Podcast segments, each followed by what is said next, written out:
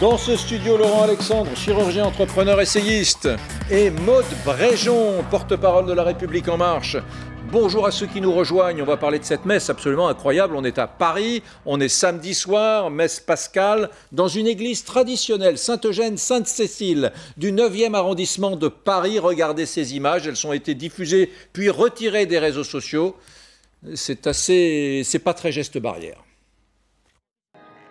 Des fidèles nombreux, sans distanciation sociale, la plupart ne portent pas le masque, tout comme le prêtre et les enfants de chœur. Ces images tirées d'une vidéo YouTube depuis supprimée ont été filmées samedi lors du week-end de Pâques dans le 9e arrondissement de Paris. On y voit le prêtre donner l'hostie à la main, directement dans la bouche des communions. Sur une autre séquence, les enfants défilent pour une série de baptêmes. On leur plonge alors la tête dans l'eau d'un même baptistère un non-respect des gestes barrières qui ont alerté plusieurs témoins. Réaction aussi du côté du diocèse de Paris. De toute évidence, lors de cette messe, aucune consigne sanitaire n'a été respectée. Nous nous désolidarisons totalement de ce type de comportement. Nous allons aviser les personnes responsables de cette messe et allons en interne donner des suites. Avec le contexte sanitaire, les églises doivent se plier à plusieurs consignes. Laisser une rangée sur deux non occupée, espacer de deux sièges les membres de foyers différents. Le port du masque, quant à lui, est obligatoire pour les plus de 11 ans. Ça, je suis convaincu que ça va fortement agacer le docteur Robert Sebag, qui est par Skype avec nous de la Pitié Salpêtrière. Euh, mais bonjour docteur, merci d'être avec nous. Bonjour Eric, bonjour Laurent, bonjour madame. Faut, faut pas oublier une chose quand même, c'est que je l'ai dit tout à l'heure, ça n'est pas ce qu'on vient de voir, c'est pas la messe en France. C'est une église, une paroisse du 9e arrondissement tout à fait respectable, mais qui est d'essence traditionnelle, très traditionnel, traditionnaliste même, avec un regard peut-être sur la messe qui est un regard un peu plus, euh, comment pourrais-je dire, résistant à la pensée dominante. Donc peut-être qu'ils ont fait, eux, ce que les autres ne se permettent pas de faire. Voilà cette petite précision apportée Robert Sebag, je vous écoute, mais bon, c'est pas bien ce qui a été fait sur le plan ben Non, non, ben c'est clair. en plus, on est, on est dans un milieu clos, ils sont très très proches. Il y a à la fois le manu porté quand on donne l'hostie euh, directement dans la bouche. C'est vrai que c'est pas, euh, c'est pas généralisable, mais c'est quand même dramatique pour tous les gens qui essayent de respecter, si vous voulez, quand on voit ça. Alors, on a eu hier, c'était les restaurants clandestins. Là, on a une église. Vous avez raison de dire que c'est que c'est une seule église, mais malgré tout, il y a beaucoup de monde et ça peut être le vecteur de contamination. Je crois qu'il y a un moment où il faudra quand même, pardon de dire ça Eric, mais de voir la responsabilité euh, du religieux ou des religions, si vous voulez, sur l'épidémie en général, parce que on avait vu les rassemblements, euh, que ce soit en Corée d'ailleurs ou à Mulhouse à l'époque, les rassemblements évangéliques. On a vu la problématique en Israël euh, des Juifs orthodoxes qui a qui a fait retarder, si vous voulez, un petit peu les solutions. On voit effectivement certaines manifestations religieuses où il n'y a pas de respect pour des tas de raisons. donc quand même, ça aura joué quand même un rôle sur l'épidémie.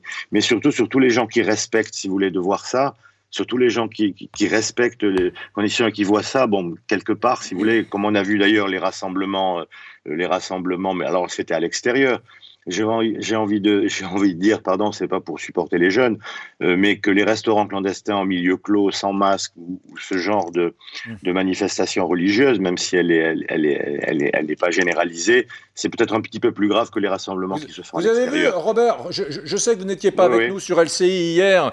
Euh, regardez ces images absolument incroyables. C'est un de mes amis d'enfance euh, qui, a 10 jours, m'a téléphoné, m'a dit Je t'envoie des photos sur ton WhatsApp, regarde j'avais un rendez-vous professionnel, je me suis retrouvé là, dans un bistrot parisien, euh, avec des gens qui déjeunaient, pas d'espace ah entre les tables, euh, pas, de masque, euh, et, on rentre par derrière discrètement. Alors là, c'est pas c'est pas la polémique des restaurants et des ministres. Hein.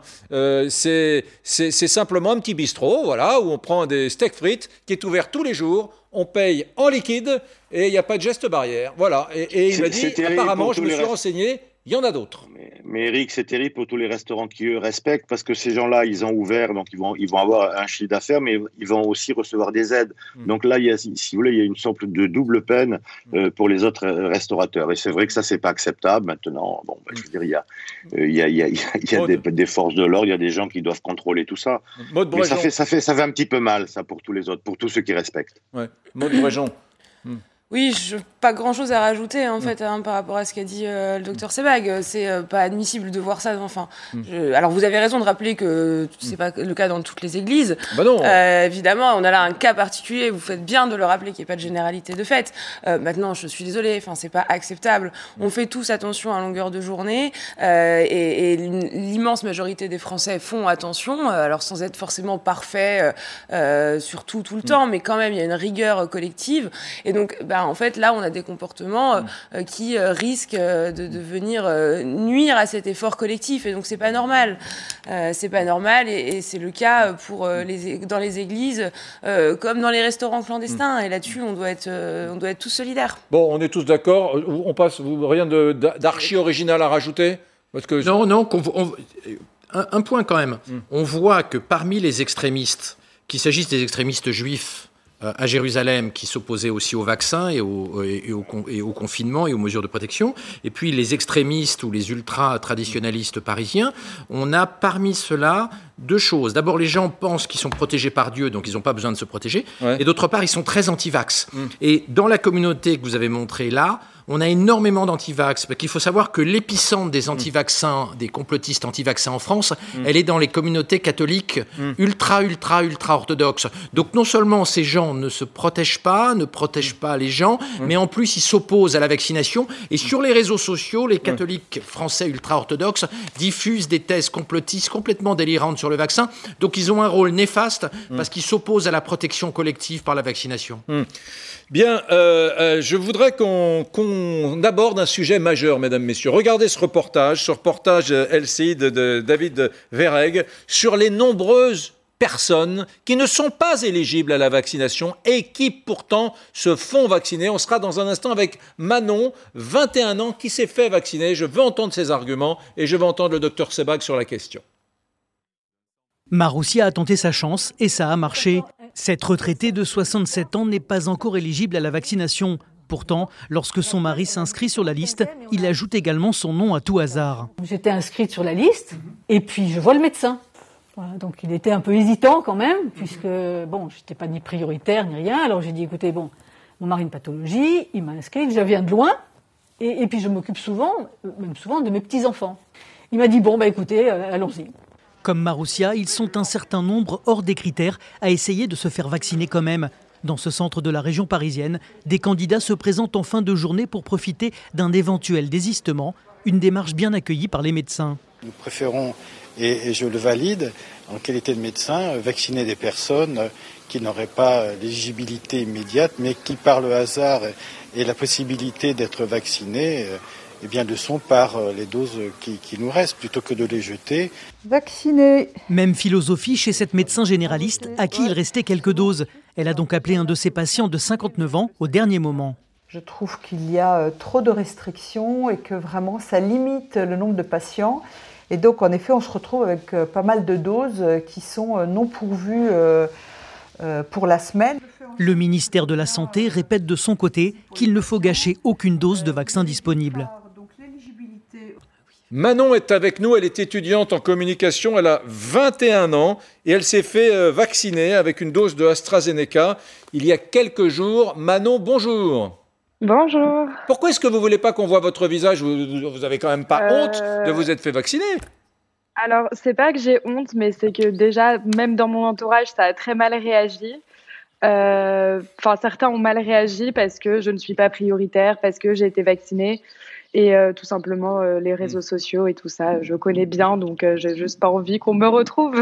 D'accord. Et pourquoi Quelle a été, Manon Quelle a été Vous avez donc 21 ans. quelle a été votre motivation? Pourquoi est-ce que vous êtes allé vous faire vacciner? Bah moi, dans tous les cas, je comptais me faire vacciner parce que, bah parce que j'ai peur du Covid. En plus, je suis asthmatique, donc je faisais quand même très attention. Et, euh, et, au final, euh, j'ai une voisine euh, qui est infirmière, qui, a zéro, qui a zéro famille à Paris, et qui m'a dit, bah, nous, quand il reste des doses, on a le droit d'appeler des membres de notre famille. Et, euh, et du coup, là, ce jour-là, il y a eu plein d'annulations dans un hôpital à Paris où elle travaillait. Mmh. Et euh, ils ont galéré à trouver des gens. Donc, bah, elle m'a appelé moi. Elle m'a dit, mmh. écoute, soit tu viens, soit on jette les doses. Donc, Bah, j'avais une heure pour venir et j'y suis allée. Vous n'avez volé la dose de personne alors Manon, faut vous décomplexer. Moi je, alors franchement, moi je trouve scandaleux. On est d'accord, c'est, Ah oui. faut, pas embêter Manon. elle, elle a a, elle a- raison. elle a entièrement raison. C'était une dose qui allait être, être jetée Hmm. à cause de l'inconséquence des gens qui ont annulé leur rendez-vous. Donc toutes les doses doivent être utilisées. Bravo à Manon d'avoir récupéré une dose qui sinon serait partie à la poubelle. Il aurait été scandaleux que vous ne vous fassiez pas vacciner, Madame Manon. Eh ben, eh, Manon, on va faire, on va faire le buzz. On va applaudir tous les trois si vous êtes d'accord. Manon, moi j'applaudis. Voilà.